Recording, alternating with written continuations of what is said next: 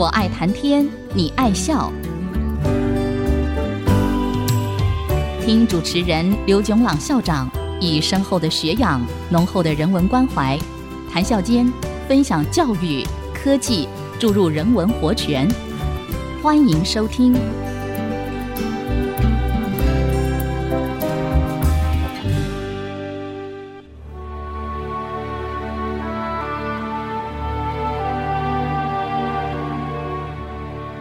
听众朋友，大家好，欢迎收听《我爱谈天，你爱笑》，这里是爱惜之音广播电台 FM 九七点五，我是刘总郎。这几个礼拜我们讲的题目是数据超载 （data overload）。我们已经讲过导致数据超载的技术原动力，那就是电脑。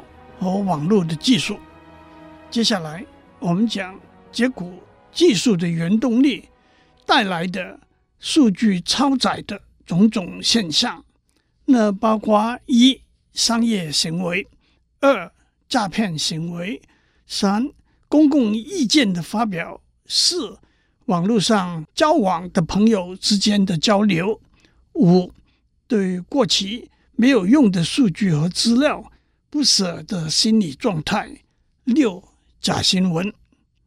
接下来我们讲这些现象带来的心理反应：一、对数据的获取急不可待，而且反过来是对数据遗漏的恐惧，所谓 FOMO（Fear of Missing Out）。解读可以说是对资料上的瘾 （Information Addiction）。也带来了所谓对手机的焦虑 （smartphone anxiety），所谓机不离手，手不离机。二、对数据和资料的焦虑 （information anxiety），担心手上所有和可以有、应该有的数据和资料之间的差距。三、对数据和资料的疲乏症状。Information fatigue syndrome，四、对数据和资料的冷漠症状，Information apathy syndrome。接下来，让我们讲就是心理反应带来的影响。一、数据超载对工作的效率和策略的决定都可能有负面的影响。在许多的情形之下，工作和决策。都会使用依靠数据和资料，证据不足，对工作和决策自然有负面的影响。但是数据超载也可能对工作的效率和决策的正确有负面的影响，抓不到重点，甚至被部分的数据误导，都是可能的后果。二，数据超载可能带来。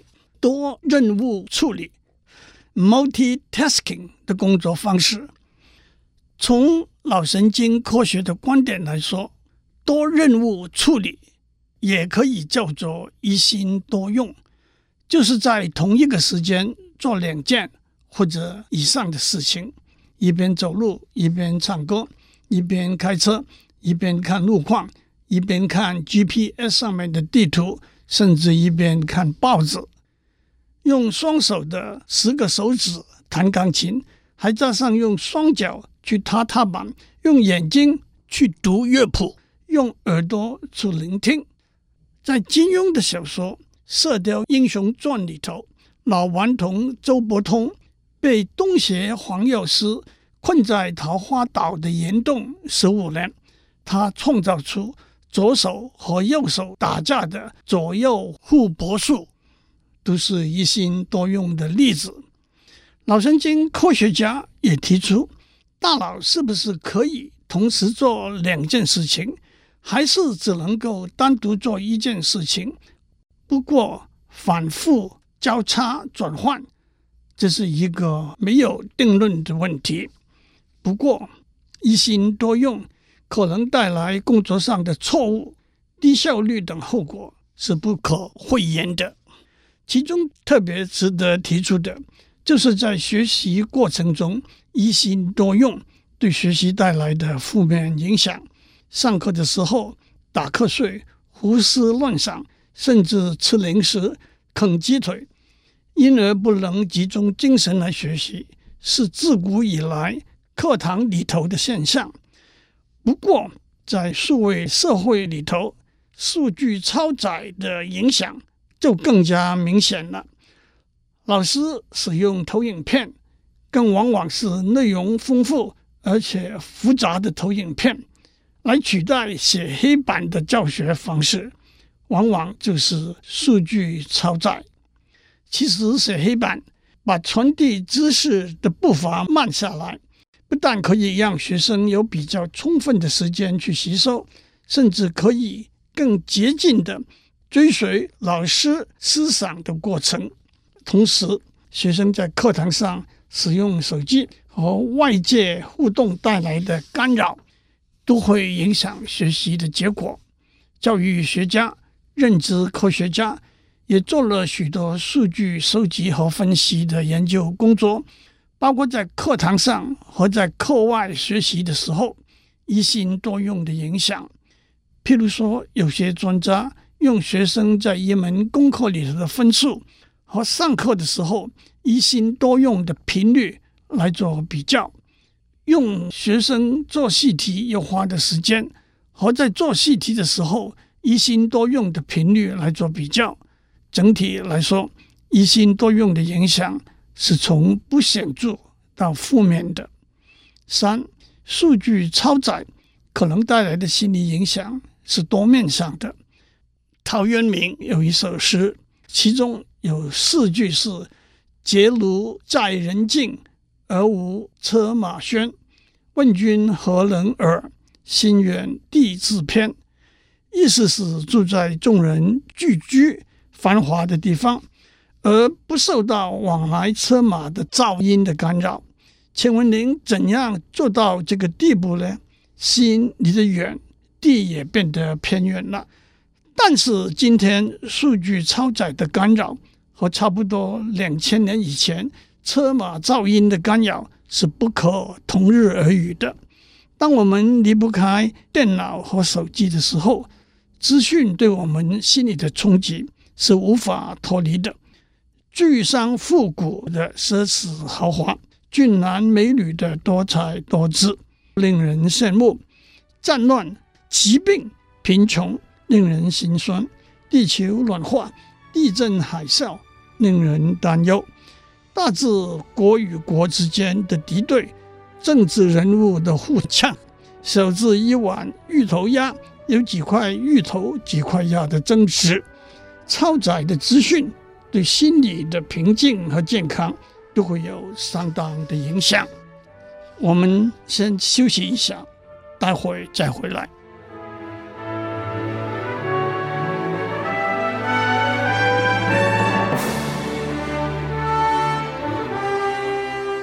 欢迎继续收听。我爱谈天，你爱笑。在数据超载这个题目下，我们讲过了。数据和资料的数量，接下来让我们讲数据和资料的品质。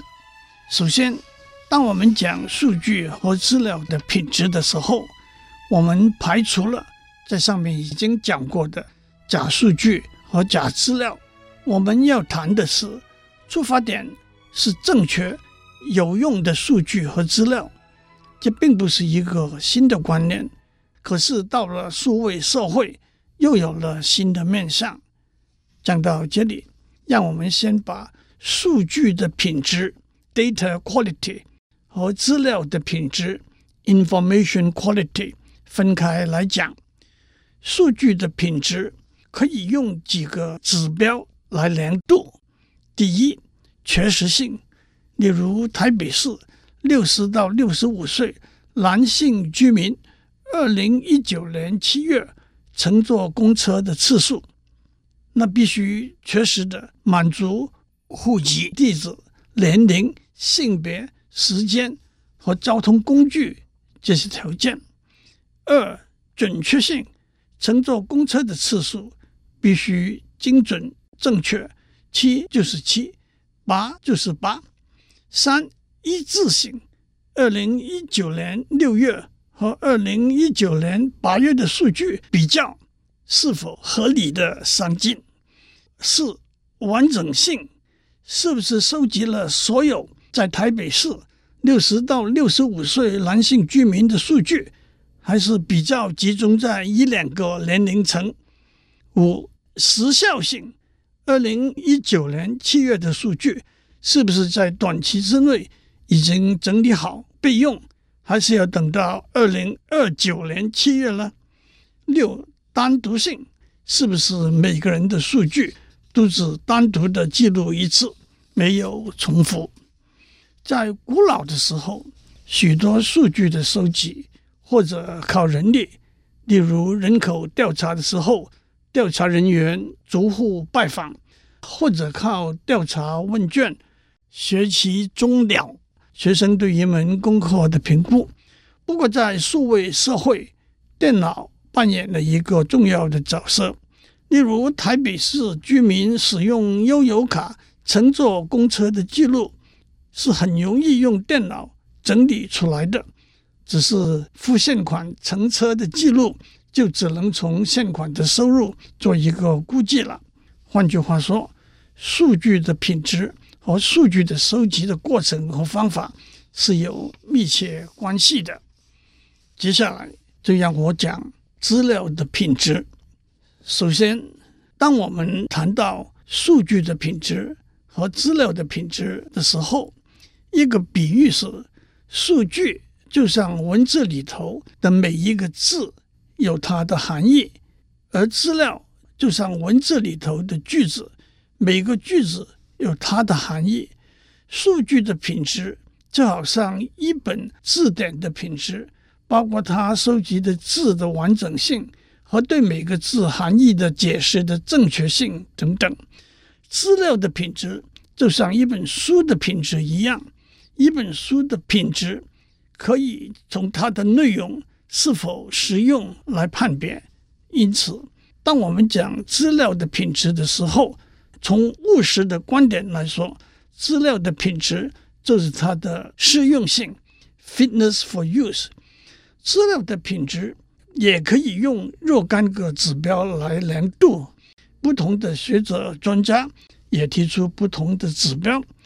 一个说法是，除了上面讲过量度数据品质的六个指标之外，还加上七关联性。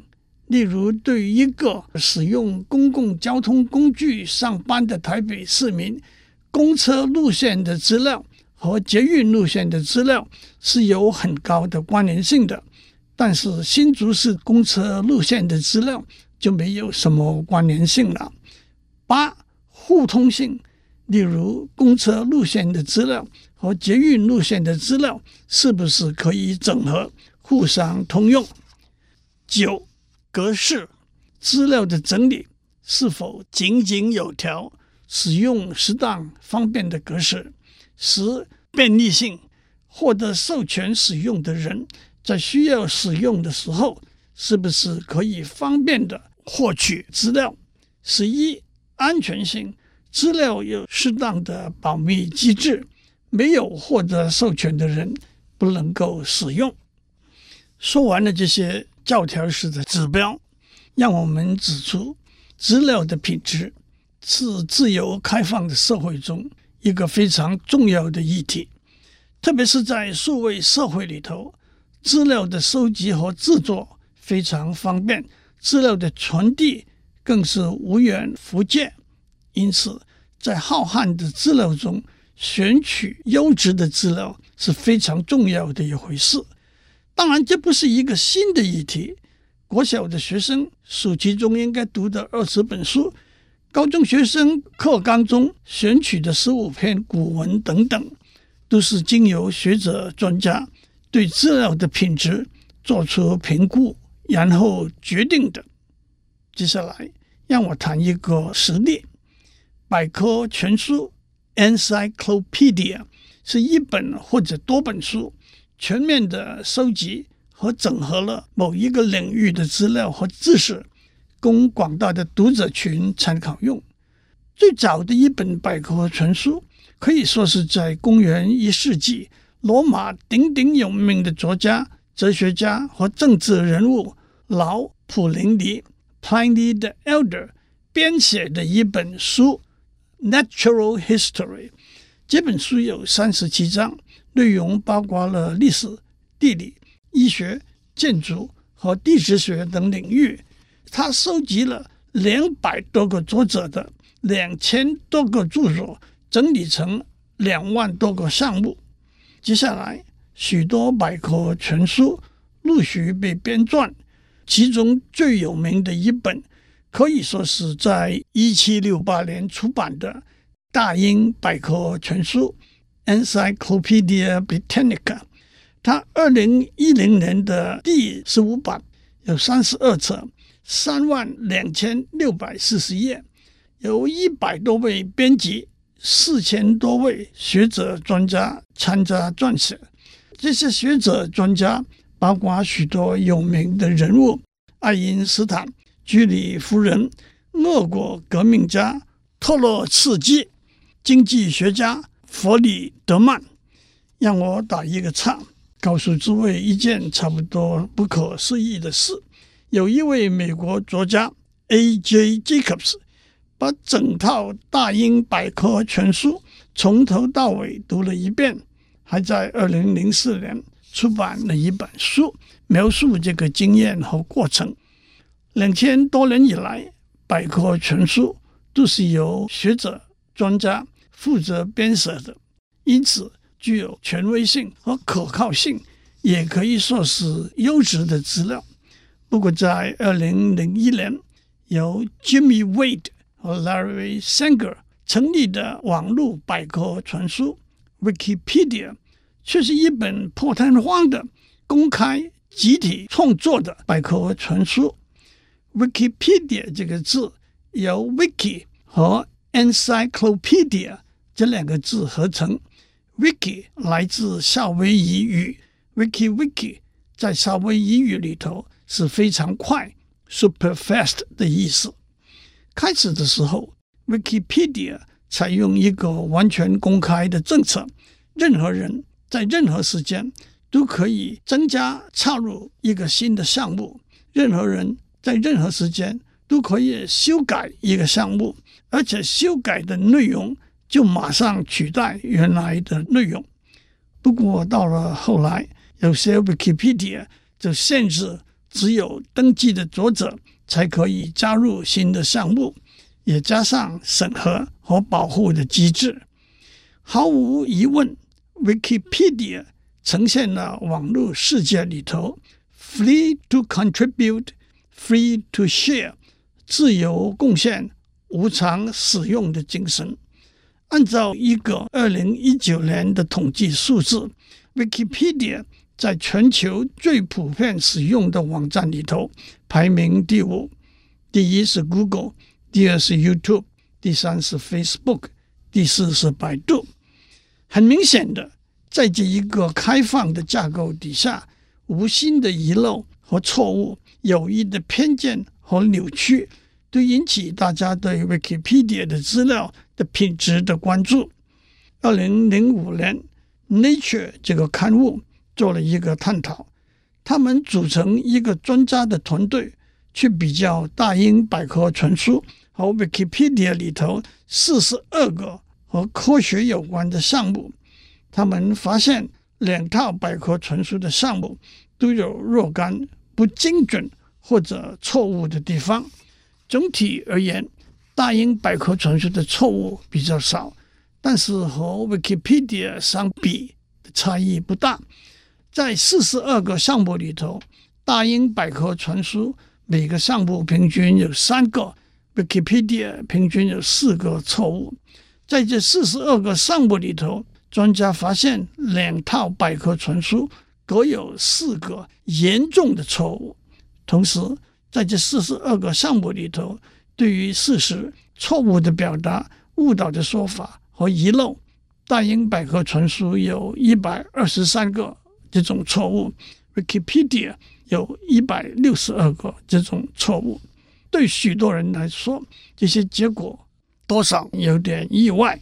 不过，在比较大英百科全书和 Wikipedia 的时候，更重要的一点是两者完全不相同的编撰方式。靠着蚂蚁雄兵的力量，Wikipedia 已经有了三百零三种语言的版本。它的英文版本是目前两百九十套。英文百科全书里头最大的一套，同时也靠着蚂蚁雄兵的力量，审核和监督的过程也帮助提高内容的完整性、准确性和公平性。除了 Wikipedia 之外，在网络上有很多很多网站。按照一个统计，二零一八年全世界有十八亿个网站，这些网站的网页。也提供许多不同的内容。很明显的，这些资料的品质是无法控管也无法衡量的。我觉得我们应该养成一个善用网络上的资料的习惯，那就是一同一个题目比较来源不同的资料的说法。第二，许多资料都有附带的参考资料，例如在 Wikipedia 上面一个项目。不然有上百条参考文献，沿着这些参考文献去验证，往往就会得到更完整的全貌了。今天我们就讲到这里，祝您有个平安的一天，我们下周再见。